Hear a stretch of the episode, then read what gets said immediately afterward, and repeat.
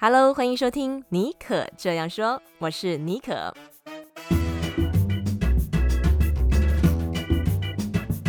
为你注满创意动能，你也可以这样说。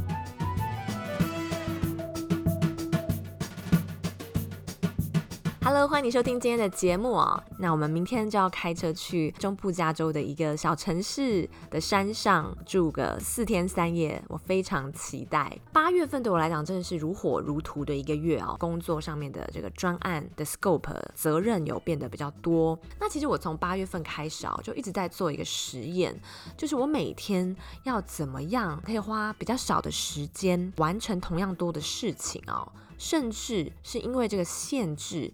呃，让我做事情的这个效率反而提高了，就等于是呃用限制产生效率。那目前实行两三个礼拜下来，我觉得呃还不错，蛮有成效的。所以每天上班等于是有点在打怪。那这个怪对我来讲就是时间，我要越用越少，所以我会做一些时间上还有精力上面的追踪。那这样追踪下来，我发现每天花在看 email 还有挂在 work chat 上面时间很多，所以我现在就变成一天只有三个时段收 email。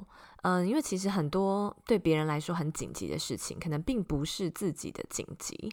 总之就是不断的在去找寻自己的 prioritization，看看哪一些事情是可以不用做，但同时你的工作能够 deliver 出去，甚至诶有更好的结果，因为你聚焦嘛。好，那在今天的这个来宾啊进入之前哦，我想要先跟大家分享一个在 Apple Podcast 的一位听众的留言啊。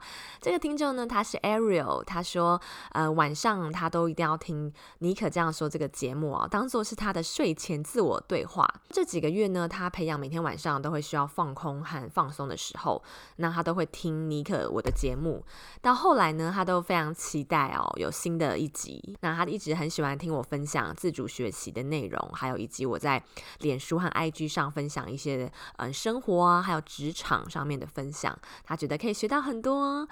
真的非常谢谢 Ariel 的留言，每次收到你们的留言，我都可以看好久好久，好感动，然后反复看，就是我做节目最大的动力。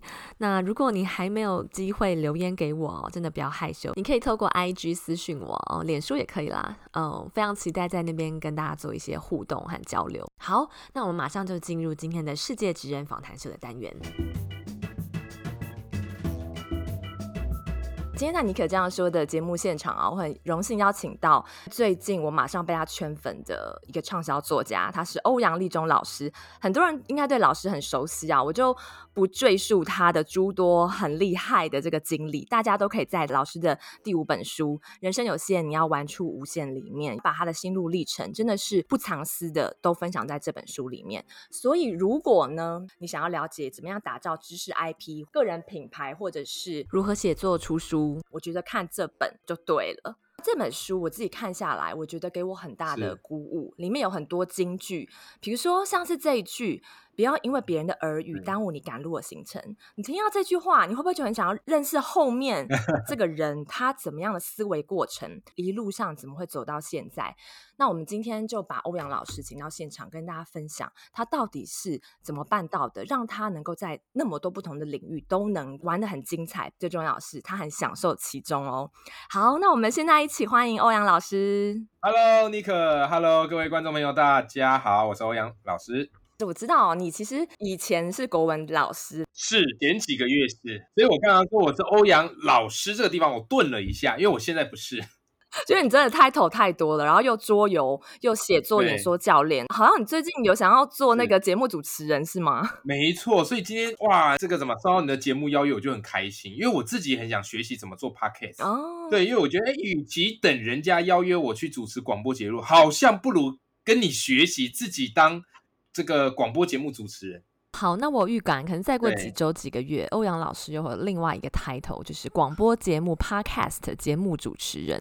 嗯、自己读这本书哦，嗯、每一章每一个字句，真的都是把你独门的心法写下来了。对，那有些人可能还没有机会看这本书，那今天在节目中，你可不可以嗯跟我们分享一下，你觉得你自己回顾这趟旅程？你认为你做对了哪三件最关键的事情，或掌握什么样的人生策略，让你就是可以成为一级玩家？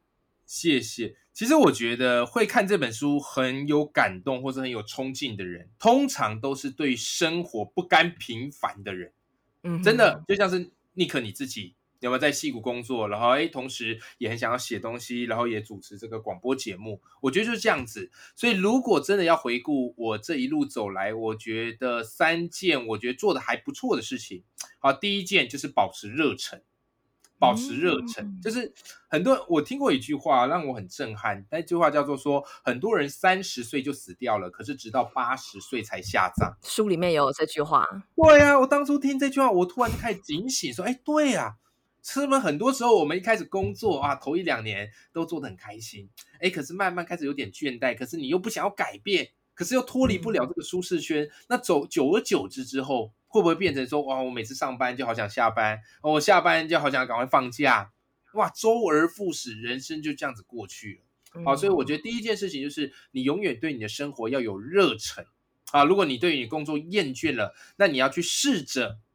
找另外一些啊，或许无偿啊，或许是你很感兴趣的事情来做，而不要过得郁郁寡欢啊。这是我觉得我一直在做的第一件事情。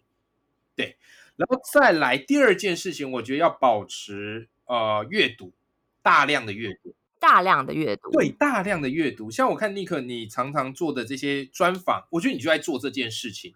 透过跟作家的访谈啊，你也必须要先试逼自己。去阅读这些作家书，对不对？然后我们访谈起来才会觉得，哎、嗯，很棒。哦，我觉得这就是在做大量阅读。那为什么我这么说？哈，因为我发现，不知道大家学生时代怎么样？学生时代我还记得，就是很多时候就是你怎么样？你看一些课外书，可能会被老师纠正，嗯，哎，不要看这些有的没的，要偷偷看，对，上面偷偷看啊，然后再看课外书，被说是课外书有的没的，对吧？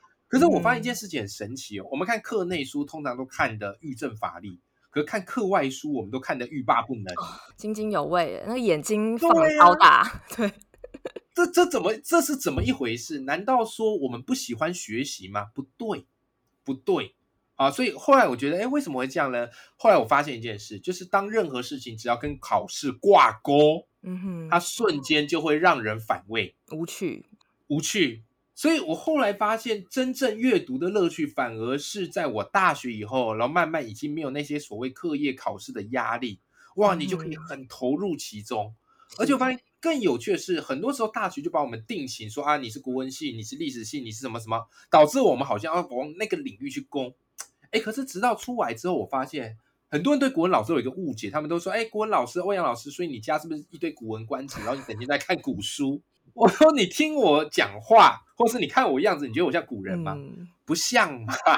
说你是国文老师，可能还会有人怀疑哦。对，我最引以为傲就是你感觉不出我是国文老师。后来因为我发现阅读的乐趣，所以我各式各样领域的书都读啊，这什么心理学啊、商学啊之类的，我觉得这些都蛮有助于帮助我的。嗯、那后来我也成立了一个叫欧阳通书秀。啊，就是做这个说书啊，每个月说一本书给听众听。好，这第二件事情叫做大量阅读，然后在最重要的一件事情，第三件事情，OK，叫什么嘞？叫做勇于结缘。这跟人脉有点关系吗？对，很多人都说，哎，努力很重要。我说努力很重要，没错。可是如果你勇于结缘，贵人帮你一把，你甚至可以省十年以上的努力。所以，不管是我的出书，或是跟人家合作。嗯啊，或者人家找我开课，我后来都发现都是勇于结缘的力量。你主动伸起手，然后跟他做一个连接，哎，自然而然，大家高手就会玩在一块。嗯、好，所以我也非常感谢 Nick 今天特别邀请我来上你的节目。嗯、我觉得我们就是在结缘。结缘结缘，戏骨台北连线这样子，就像老师刚刚讲的，你对于呃人脉这个部分，在书里面有一个很完整的章节，不藏私的讲怎么样学习高手的思维和打入高手圈。那你刚刚讲哦，你出书就是五年之内出了四本书，然后我知道其实你目前好像在规划你的下一本书。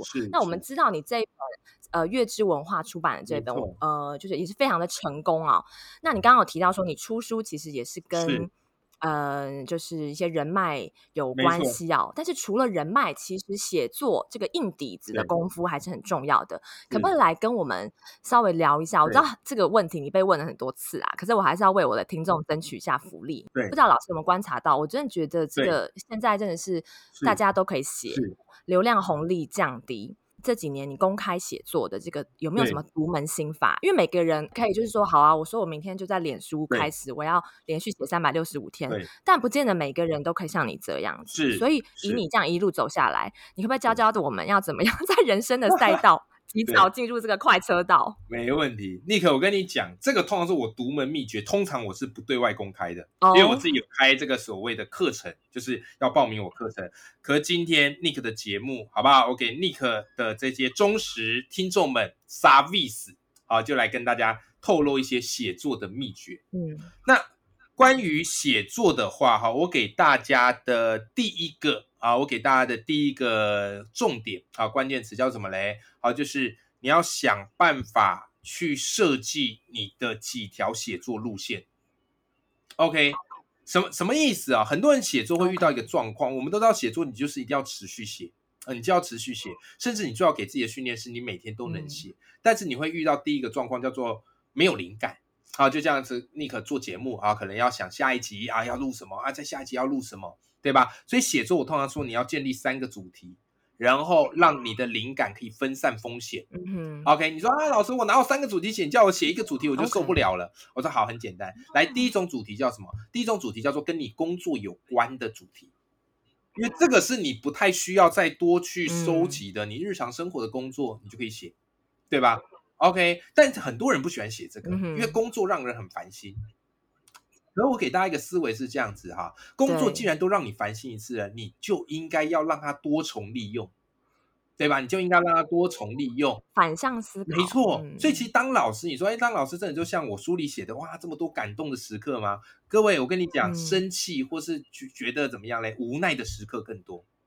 但拥有写作思维人拥有一种很可怕的能力，什么能力呢？好事，OK，那他在你的这个这个写作里面，它就是好事；坏事，人生的鸟事，在你的写作里面，它会变成是一个很丰沛的故事。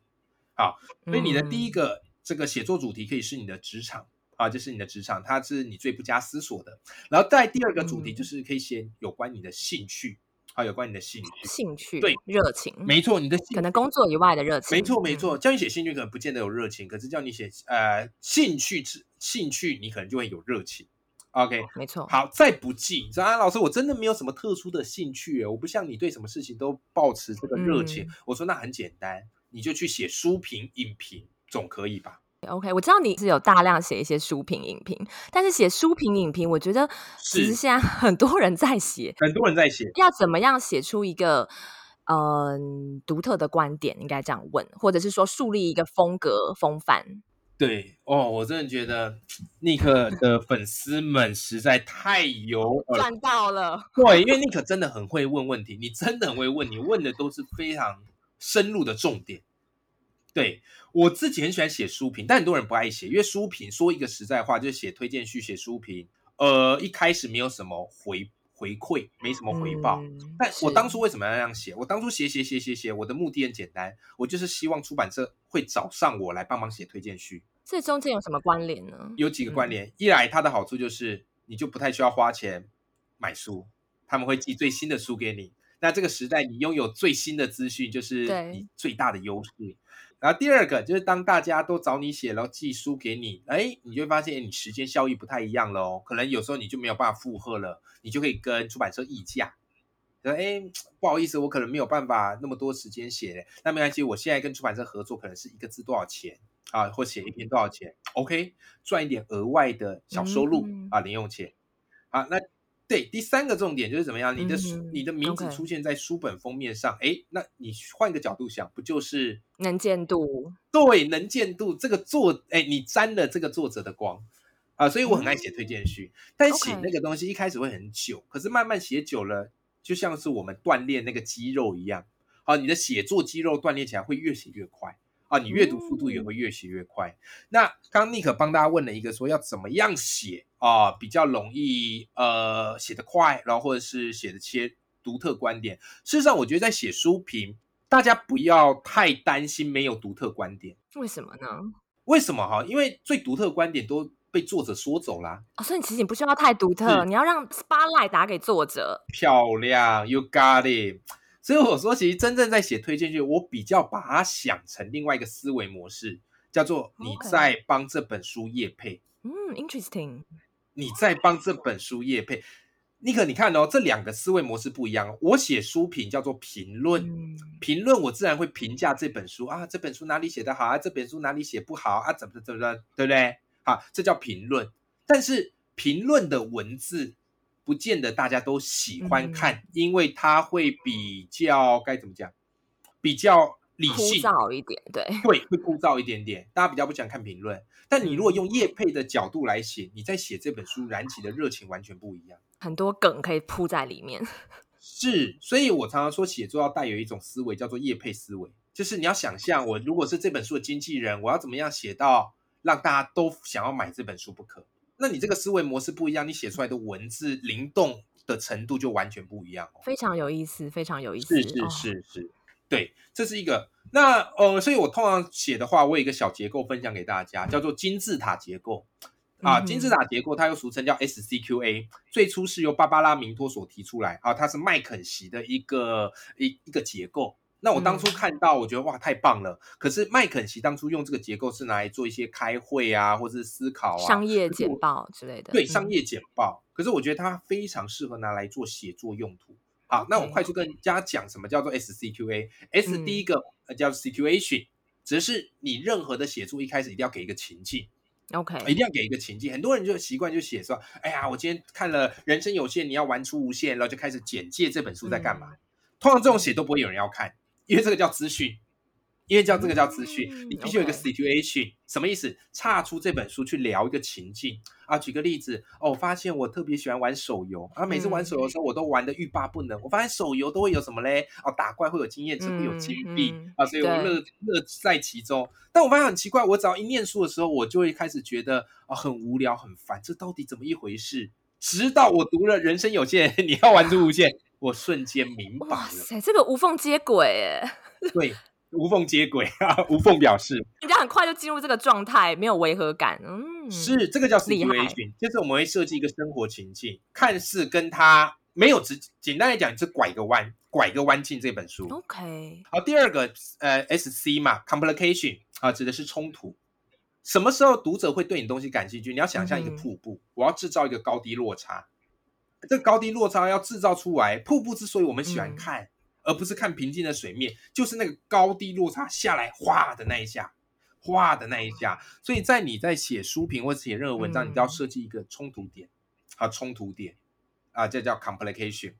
然后再来第三个叫做 Q，Q 叫 question，啊，你要带出一个问题点。为什么？因为人都是你要提，嗯、就像我们演讲嘛，有时候演讲单这样讲会很无聊。可是我突然问说，哎，各位啊，尼克，你为什么会想要做 Podcast 节目呢？嗯啊，尼克就会想一想，嗯，然后就开始讲，对不对？好，这个就是引起读者或是听众的思考跟互动。好，所以我们会设计一个 Q，OK？那要怎么样把人生过得精彩，成为人生的一级玩家呢？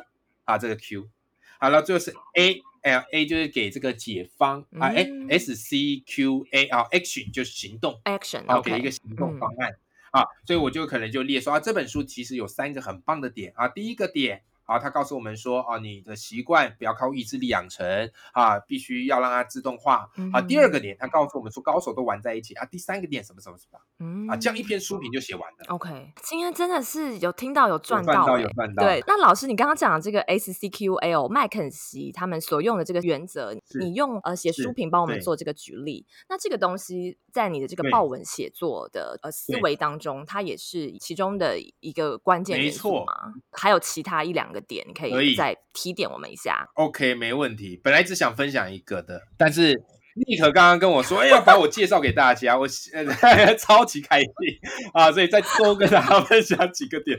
哦、我发现尼克真的太厉害了，你真的很会帮读者 谋福利。我再跟大家分享一个非常重要的点，这个就是呃，因为很多人都有一个思维，大家对于好文章的定义，哎，我问尼克好了，尼克你觉得好文章的定义？是什么？嗯、那我们可能要先去想这个文章是写给谁看的？放在什么地方？嗯、是比较是注意力写作，放在社群上面，还是是放在书里面一个比较完整的作品？嗯，就是可能要先想这个差异。啊、那如果单独讲说好文章，我觉得就是要跟读者有共鸣吧。你写的东西不能只有自嗨，你要能够去让读者的心中起了一片涟漪，不管那片涟漪多大。哇，你这个是我听过讲的最美的，在读者心中起一片涟漪。哇，这这太美，这太美，这太美了。对你。你太适合写作了。我平常除了写作啊，也很喜欢吃。如果有 follow 我呃有一阵子的人，应该都知道我对吃其实还蛮挑剔的。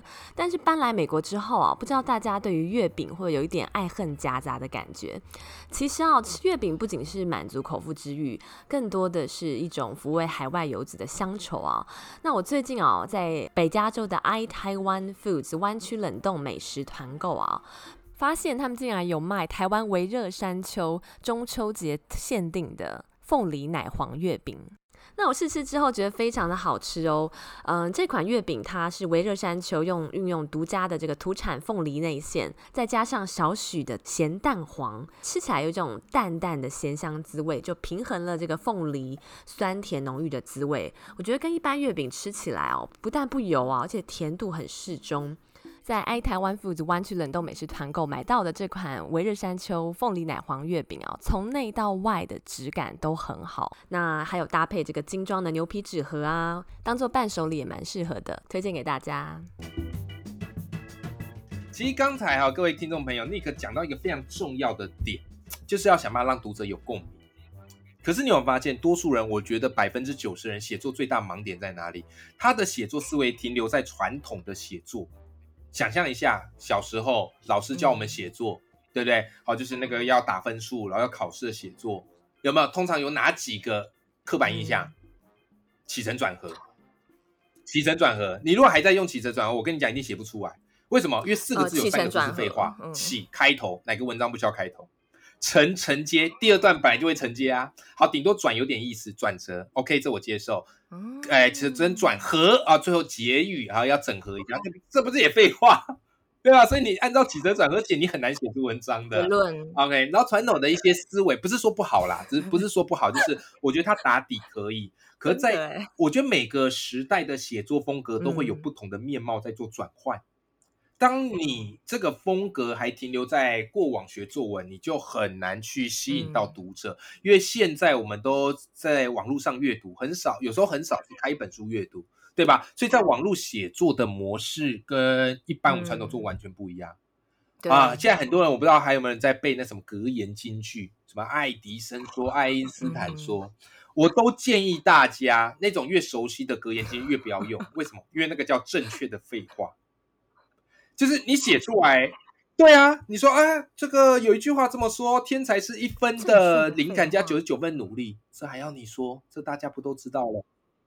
对啊，啊，你说要多阅读，因为腹有诗书气自华，哦，这还要你说？这不大家都知道，对不对？好，所以我们就会怎么样嘞？就是两个方式，一个你必须要换句话说，啊，新瓶装旧酒。嗯有没有腹有诗书气自华？我们不能这么说，你要去收集一些其他的话啊，或是有感觉的话啊，比方你可以讲嘛啊，要多读书，因为记得的哎，因为记得的都变知识，不记得的都变气质。嗯啊，这个就好有感觉，对不对？这也不是我发明的，这我听别人说，但我就把它记下来。对，好，所以这几个啊，那所以回归过来哈，就是写作有一个很重要的关键点，就是你跟读者之间要有一种对话感。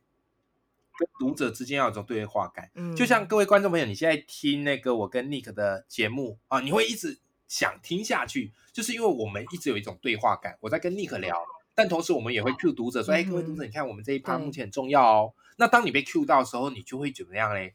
注意就会回过神来。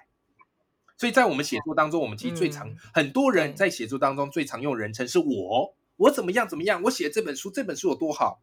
对吧？可是我要告诉大家，写作最重要的人称是你。你看我的文字哦，我可能动不动写一写，我就跟大家说，你有没有发现啊？其实你可这样说，这个节目非常的好听，嗯、对吧？然后就很有这个知识的含金量。谢谢帮我置入，对，我就直接全部用全部用这个来当例子。所以你这个人称非常重要，因为它会唤起你跟读者的对话感。嗯、这个其实是我从什么思维学来的，叫文案思维。文案思维。文案思维有一个有一个最有名的文案人啊，好像是那个奥美广告创办人吧，David Ogilvy。对对对，大卫，我们就叫他大卫吧。对，就叫大卫好了，因为我英文我也不知道怎么念。你你再讲一次他全名叫什么？David Ogilvy，他是美国 Ford 广告公司奥美广告的创办人，然后他有写一本书，呃，Ogilvy on Advertising 这本书算是广告人哦，或者是你想要增进文案必读的一本书。哦，哦，太好了，长知识。大卫他有一句话让我印象超深刻，人家问他说：“哎，你怎么样？”因为他的汽车广告写超好，嗯，嗯，人家问他说：“哎，你怎么样把汽车广告可以写这么好？秘诀是什么？”大卫讲了一句话，他说：“我就想象着自己坐在炉边，跟好朋友分享这部车。” OK，哇哦，这听起来很平平淡，对不对？但他给我一个最大的一个冲击，叫什么？好的写作就像是你在跟朋友分享一件事情。嗯，而不是你很着力、很用力的写啊，所以这个就是一个写作的秘诀，就是跟读者之间要有一种对话感，好建立这个所谓的亲和感。今天真的学到很多，我想听众现在应该那个笔记本都塞爆了。不好意思，我语速比较快啊，所以各位听众朋友，如果在听，你觉得，哎呦，这是不是按到四倍速了？你可能要按慢两倍速来听。这一集请不断回放。OK，好，那我们下一趴，我想要聊，呃，也是老师一个刚刚有提到三点最精华的策人生策略。对，我有观察到你是一个，你说你很会阅读，然后阅读当中你也不是读，你也是在学习。你在当老师的时候，你大量的跨界学习，把很多东西都做出来了。学东西大家都会学，但是我们其实要。有一个关键点是要去观察那个高手他的思维模式或者崛起的过程。那我就很好奇，因为你最近刚辞职嘛，然后呃，然后可能未来有些规划。你最近有没有在观察学习啊？你心目中哪位高手他的这个崛起发迹的过程，跟我们分享一下？听众朋友也可以来参考一下，要如何像你一样精准学习？没问题，没问题。其实这个东西，呃，我常说，你跟高手学习，你不是只学他的样貌，你是要学他的整个思维模式啊。所以我常会去关注一些，假如我想成为某个领域很厉害的人，我就会去关注他的经营方法跟思维模式。早期我想要成为畅销作家啊，那我那时候就不断的去学一个人，叫做许荣哲。好，他我的人生导师啊，因为他那个书出的都非常慢，我就观察他的文字怎么写啊，观察他怎么去说故事，然后干嘛嘞？模仿他，啊，去模仿他啊，所以那是我那时候成为作家哈，我就用这样的一个方式啊，然后这第一个，那后来最近我离职嘛，那我离职就是我很希望自己去尝试一些不同的风格，啊，举方比方说我现在目前主要是写作跟讲课。哎，可是近几年来，我蛮向往另外一件事情，就是做主持啊，主持节目啊。对啊，非常非常适合吗？我我有这个潜力，是不是？嘿，所以我现在哈，就是我就开始去观察有没有人，他同时是作家，然后也是讲师啊，然后也做主持啊。那当然，以台湾来看哦，几个我看到很厉害的啊，比方像是淡如姐啊，吴淡如。啊，或者像那种知识型的哈、啊，像这个谢哲青啊，那我就会去看他们怎么主持，然后并且去看他们怎么写书之类的。好、嗯啊，所以最近也运气也不错，后来有上那个淡如姐的广播节目，哦，也有上这个哲青哥的这个电视节目。那从中我也会跟他们私下请教一下，嗯、说，哎，如果我很想要朝主持这方面走，我可以再做些什么？哦，那他们当然其实都是很好的人，他们当然也会不尝试跟我分享一些方法。那其实另外一个目的也是我在试出我想要朝这方面努力的这样的一个意图。OK，啊，也许我是继续这样子努力下去，哎，有一天说不定有贵人帮我一把，也说不定。嗯、对，这个就是我在做的一个事情。是是哦，非常的聪明，嗯、自己努力的时候，然后同时试出这个呃消息，观察高手的思维模式，然后哎，就是诚心的跟他们讲，没错，呃，虚心的学习，其实你常会可以得到意想不到收获。OK，那在今天节目真的是最后的一趴的部分哦，嗯、呃，因为你其实八月初就是在脸书上面哦公告说。呃，你辞去你十年的教职，嗯，我相信你很多学生应该那天晚上眼泪成流，然后家长 把你的信箱塞爆之类的。这本书呃，人生有限，你要玩出无限当中，就讲到一。个很有趣的观点，叫做。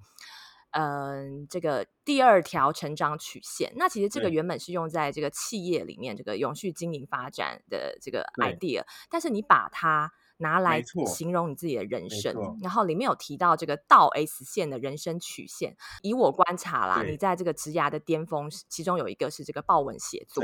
那你觉得你目前是处在人生倒 S 型曲线的哪一个阶段？然后未来或者近期或者未来要怎么样？呃，有什么计划要攻克你人生的下一座山头？也许是你刚刚讲的节目主持人，然后你去年开始做直播嘛，或是还有没有什么其他一些新奇的 idea、嗯、跟我们分享一下？嗯、好啊，好啊。啊，呃，这个倒 S 曲线也是我非常喜欢的啊。那谢谢 Nick 有注意到这个点啊，因为很多现在很多人都在讲个人品牌、艺人公司有没有？好、啊，个人 IP 之类的。好、啊，那我觉得会讲到这个东西，那就必须要有一些企业管理的思维进去。好、啊，所以我那时候看到韩帝他讲第二曲线，我觉得很有意思。他大概意思就是说，嗯、你在发展一个产品，然后快要到巅峰的时候，产品在要开始衰落往下走的时候，你要意识到。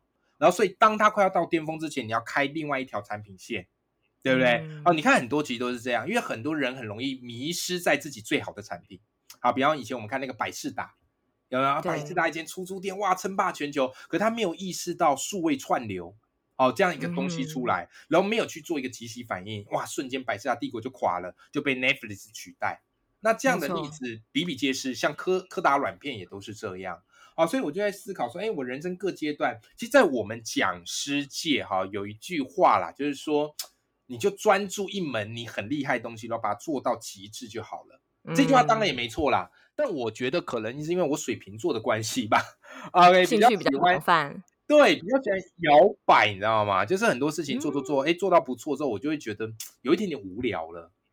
哎，对，然后我就想找另外一件事做，所以我早期一开始出来是做桌游。桌游，桌游，嗯，我们自己还有设计桌游，然后还有出一本书叫桌游课，嗯，对，跟许荣哲老师，对对对对对对对。那后来桌游做一做之后，哎，我就跑去做故事，教大家怎么去说故事啊，故事教，哎，然后所以后来出了故事学，嗯，啊，然后最近那个我一个故事的桌游也快要上了，好，这第二个。那第三十集就是刚刚 Nick 跟我讲，哎，Nick 跟大家分享的就是我开始教大家怎么在网络写文章，啊，那因为我有一些代表作品了。嗯 OK，好，那后来我的报文课呢？我大概因为他每一堂课都爆满，好，每一堂课爆满。但你看哦，他其实也会遇到一些冲击哦。因为我之前开实体课都爆满，嗯，可是后来因为台湾疫情的冲击，疫情，OK，对，现在实体课哎开不起来，因为没有人敢去，没有人敢上，嗯，对，所以这时候哎我就面对到一个挑战。那没有关系，转型，转型，调整这个模式是。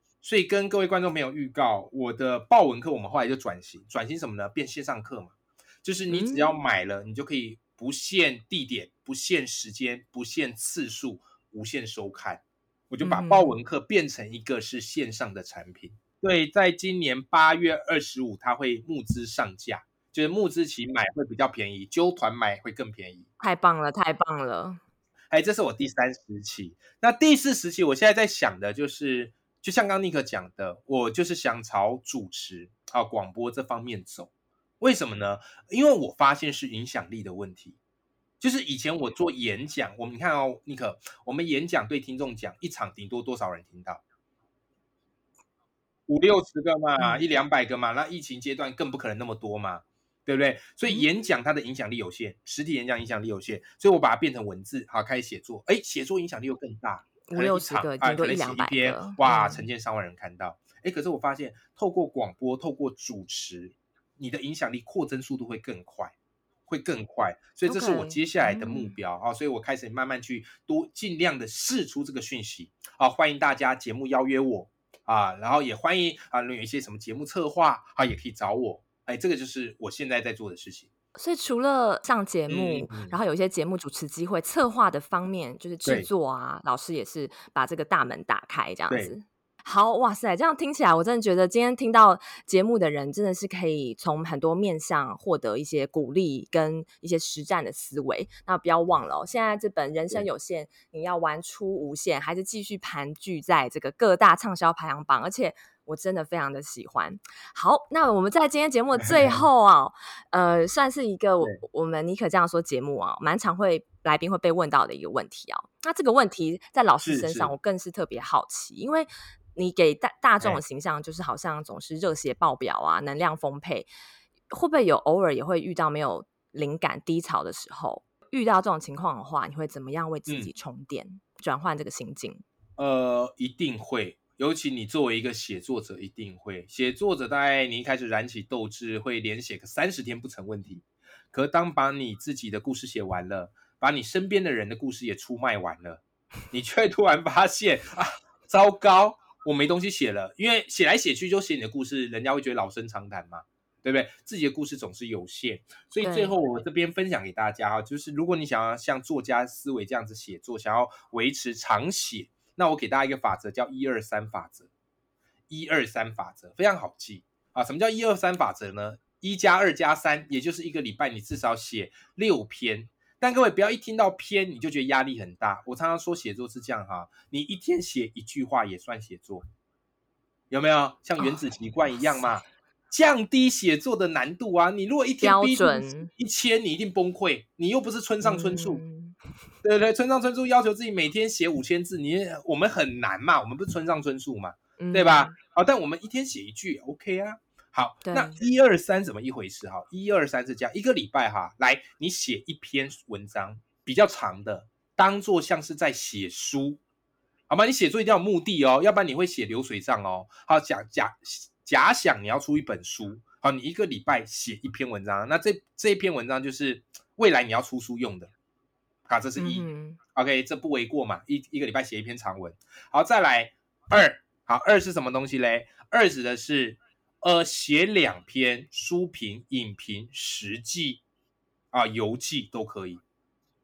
OK，为什么要这么做？很简单，因为写书评跟影评啊这类型心得类的东西比较好写。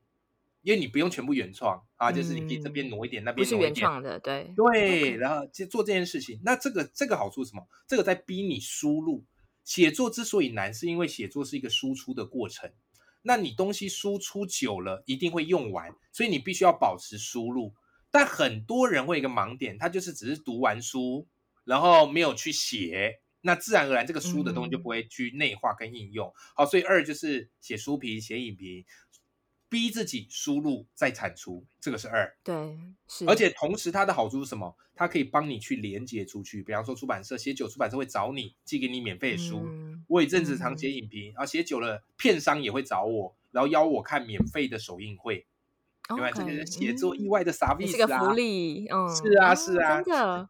对，这个是二。好，这个这个这个难度也不高。好，再三是什么呢？我们现在呃，我我们现在就用脸书嘛，或 IG 之类的，对不对？但是这样，我以脸书来说，脸书不是有一个功能叫做分享别人的文章？哦，对不对？是这样怎么用？就是啊，假设我看到你有一篇文章不错，然后我就按分享，然后你的文章就会出现我在版出现在我的版面上。为什么要这么做呢？嗯，呃，这么做原因问的好，就是该怎么讲？就是你看到一个东西，你想要分享给你朋友一样。啊，比方说啊，我今天听尼克这样说，我觉得这个节目好棒，然后我就分享，那更多人就可以看到尼克这样说这样的节目。对，所以脸书它有一个分享的这个功能嘛，啊，那我会建议大家一件事，这个很很细微，就是那三你可以干嘛呢？呃，当你那一天没有灵感的时候，你就到处去看一些优质的粉专，然后看到一些不错的文章，你给他分享。但你分享不是直接分享就出去了哦，他分享可以选择打一段话。然后你就可以把你看那个文章用一段话好整理一下，然后分享出去。这样做的好处是什么？同样也是逼你输入啊，看别人的好文字，然后把它内化，然后再输出啊，再输出。原来，OK，厉害厉害。第二个好处是什么？第二个好处，因为现在不是那个什么大数据，有没有？就是你喜欢看什么东西，脸书就一直推播给你。所以我就说，脸书其实可以用来学习的，就是你多追踪一些优质粉钻，不要都追踪一些微博 A 的。那你上去，你看到东西，自然而然就是、嗯欸、比较好的内容。这第二个，那第三个呢？当然呢，你分享别人文章，那些厉害的人会看到嘛？那自然而然你就跟他串起一些人脉连接。这第三个，对，所以透过这样的方式，你会发现每个礼拜六篇，嗯、一篇长文，两篇书评、影评或游记啊，然后三篇是你去分享别人的文章，然后写一小段话。所以一个礼拜要六篇，不会太难，压力也不会太大。太强了，我觉得我现在正在展开三十天呃连续写作挑战，今天是我第六天，有点没梗了。待会下节目就用这一招，马上执行这样子。马上试试看，马上试试。因为全部要你每天原创，这真的太难，我也根本做不到。对，所以你知道最好的状态要逼自己一边输入，然后一边输出，这样的频率是最好的。嗯哼，嗯哼。好，今天真的非常荣幸，欧阳立中老师上我们的节目，给尼可这样说听众啊很多独家。嗯、那今天再次谢谢老师在百忙之中上尼可这样说，谢谢，谢谢尼可，好，谢谢大家，谢谢，拜拜。诶，希望你会喜欢今天的节目哦。那如果对于欧阳立中老师的豹文写作课程有兴趣的话，呃，也可以看我们今天节目的这个 show note，还有我 Medium 的这个精华文章，都有把老师的课程的连接放上去。如果你对今天的节目内容啊有任何的想法，或是想要问我啊欧阳老师什么问题的话，都非常欢迎哦，到我的呃粉丝页 FB 的粉丝页和我的 IG 搜寻细谷 Bonjour 尼可 Nicole，泥是泥土的泥，没有水之边尼寇是 N I C O L L E，欢迎你留言啊私讯我任何的问题或是你的想法。那也不要忘了哦，可以。就是截图，把这一集的内容分享到 social 上，让更多有需要的人听到这个节目。好，那我们就下次再见，拜拜。